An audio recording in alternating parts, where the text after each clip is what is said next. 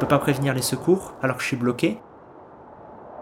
J'ai dit à la maison que je rentrais dans 4 jours parce que j'avais prévu de faire une rando de 4 jours. Là, on est le matin du troisième. Donc ça veut dire qu'à la maison, ils vont s'inquiéter que je revienne pas seulement dans, dans un jour et demi. Si j'arrive pas à me sortir moi-même, je vais devoir passer une nuit avec le pied bloqué entre deux rochers, sachant que la nuit d'avant, il a fait moins 25. Donc je dis, si je me sors pas avant la nuit tout seul, euh, je vais crever là, quoi.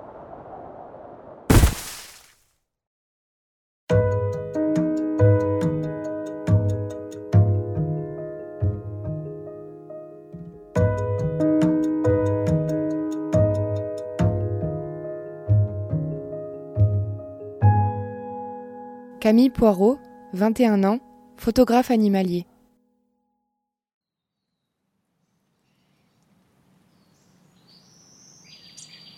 L'ours, ça s'est assez vite imposé comme un, challenge et puis, euh, une envie de, le rencontrer.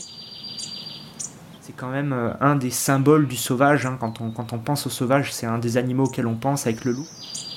Ce défi-là a une saveur particulière parce qu'il se passe chez moi, quoi. Dans mon département, je fais une heure et quart de route et je suis sur son territoire. Moi, je serais, le premier à être ravi si on payait un billet d'avion pour aller en Alaska.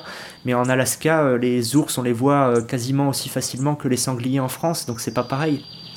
Là, de me dire qu'il y a cet animal qui est très discret et qui est un fantôme et que je vais essayer de lui courir après pour le voir, c'est vraiment un défi de grande taille, c'est vraiment difficile on s'en rend pas forcément compte, mais je vous assure que faut, faut de la patience et de la persévérance, et c'est ça qui m'a donné envie de le suivre.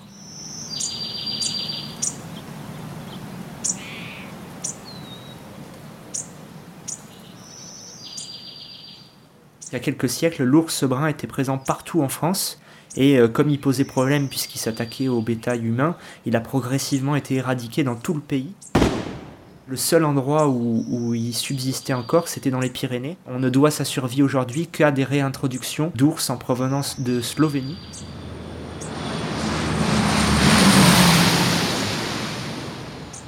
Et on considère aujourd'hui qu'il y a entre 50 et 60 ours sur toute la chaîne.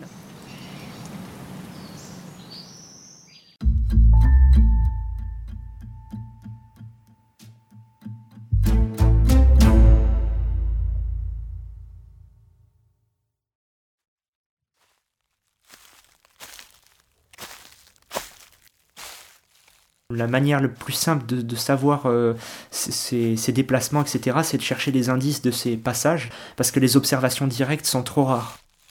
C'est une vraie enquête, en fait. Il faut arriver à, trouver les traces de pas dans le sol, les, crottes qu'il peut laisser, euh, les, griffures sur les troncs. Et quand il marque son, territoire en se frottant sur un arbre, parfois il laisse des poils euh, qui s'accrochent dans les écorces. Et donc ça, ça me permet d'être sûr que je suis sur le territoire d'un ours, qu'il y passe régulièrement. J'utilise des, pièges photos qui peuvent rester des semaines dans la nature, euh, euh, que j'attache à un tronc d'arbre par exemple. Et en fait, elles ont un déclencheur euh, qui détecte les mouvements. Et dès qu'un animal va passer dans, son champ de détection, elle va se déclencher et elle va filmer ou prendre des photos. Donc c'est hyper utile et c'est comme ça que j'ai eu ma, ma première et unique image d'ours dans les Pyrénées en Ariège. Un, un beau pépère, je pense que ça devait être un mâle oui, ça, fait quelque chose, quoi.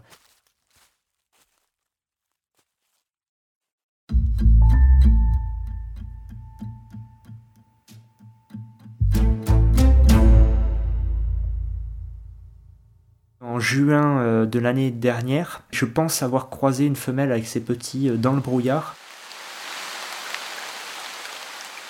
C'était un jour où il y avait une météo exécrable, euh, des trompes de flotte, du... enfin, on n'y voyait rien quoi et je suivais des, empreintes d'ours très fraîches dans la, boue.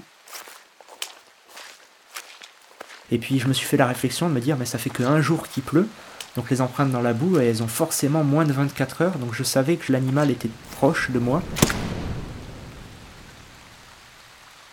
Et puis à un moment, en plein brouillard, euh, j'entends un, grognement très très fort euh, qui ressemblait à aucun, aucun autre mammifère que je connaissais et euh, qui sort de, de, la forêt et qui, qui, est dirigé contre moi.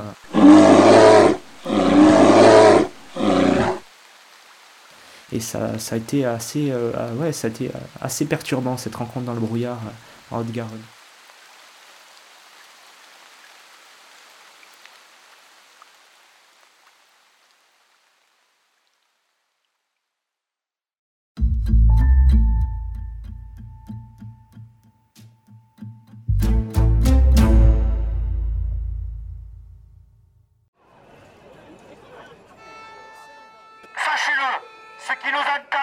Qui ont l'intention de nous réintroduire deux jours ici dans la vallée, elles ne resteront pas, elles ne resteront pas un jour ici, elles partiront, on les pourchassera et on se défendra.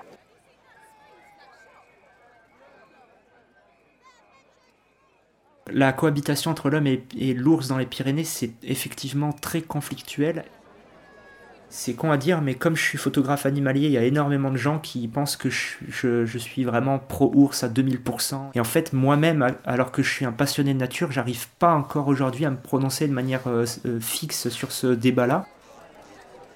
Parce que d'un côté, moi, je serais le premier avis si les ours arrivaient à survivre dans les Pyrénées. Et en même temps, euh, je, voilà, je, suis aussi pour la conservation du patrimoine culturel des Pyrénées, et le pastoralisme en fait partie. Moi, je pense que l'ours, c'est pas le, principal facteur qui fait que ce milieu-là est en danger, mais c'est juste un problème supplémentaire qui vient s'ajouter pour les bergers. Il y a des pro-ours qui, sont totalement dans le déni. Oui, l'ours dans les Pyrénées fait des dégâts, c'est un fait. Ça m'est déjà arrivé hein, d'assister euh, à, des attaques euh, de nuit, c'est-à-dire j'entends les chiens aboyer, les patous, puis je me réveille le lendemain et je vois qu'il y a des bêtes qui ont été tuées. C'est une réalité pour euh, des bergers. J'aime particulièrement, par exemple, les, fromages d'Ariège de montagne. Je suis le premier à les consommer avec plaisir. Et si ce monde paysan de montagne disparaissait, euh, j'en serais, euh, j'en serais triste.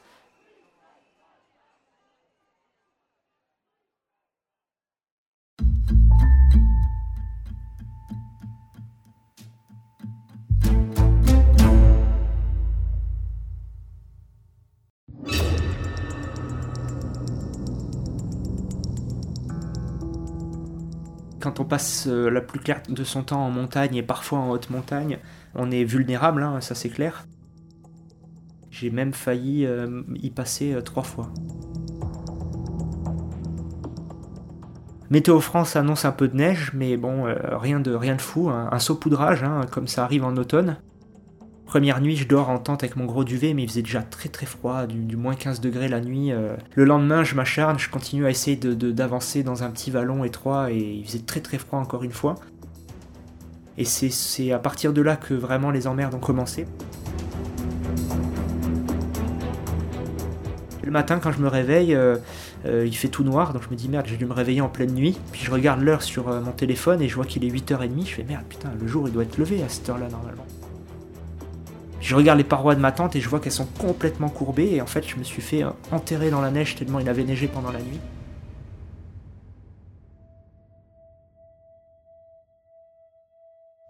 Et donc euh, je passe euh, peut-être une heure à essayer de déblayer l'entrée de la, tente. ma tente s'était transformée en igloo. Et là, là vraiment, je me dis, bon, faut que je rentre. Donc je plie ma tente et je redescends dans ce vallon-là que je connais bien parce que je l'emprunte souvent l'été. Il y a juste une couche de poudreuse toute légère qui camoufle les pièges, et je me dis à tout moment, euh, je, peux tomber dans, un trou ou me péter la jambe dans une crevasse de roche. Et au moment exact, je vous jure que c'est vrai, au moment exact où je me fais cette réflexion,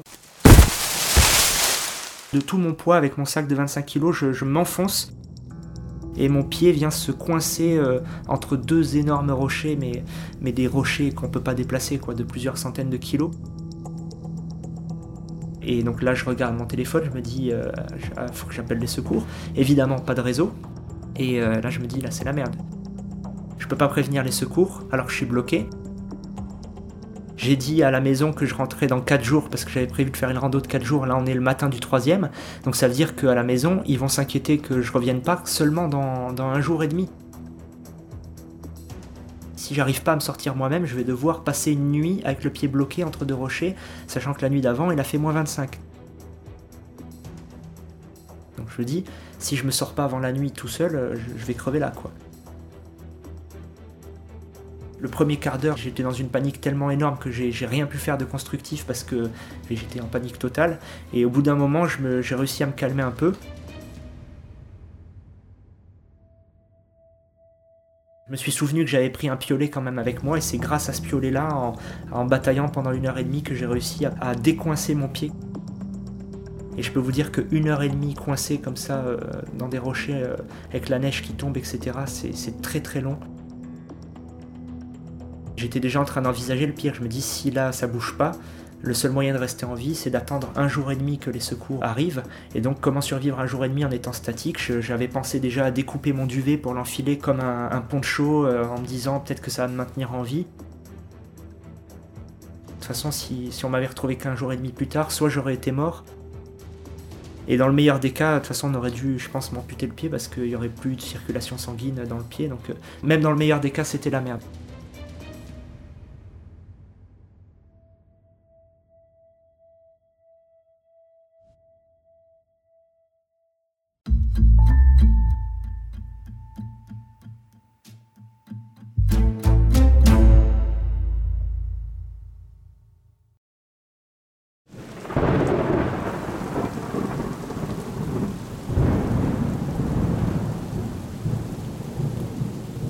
Dans la ville. Euh, on n'a pas de vrais problèmes de survie, on n'est jamais dans des situations où on va crever. Et on oublie souvent que en, réalité on n'est pas grand chose sur cette planète et que de toute façon, comme toutes les espèces, à un moment donné on va disparaître et qu'on est vulnérable. C'est ça qui me chagrine un peu parce que je trouve que ça rendrait humble beaucoup plus de gens si de temps en temps ils allaient se confronter un peu aux tempêtes et s'ils se rendaient compte un peu de, l'insignifiance de, ce que l'on est sur, euh, sur cette planète.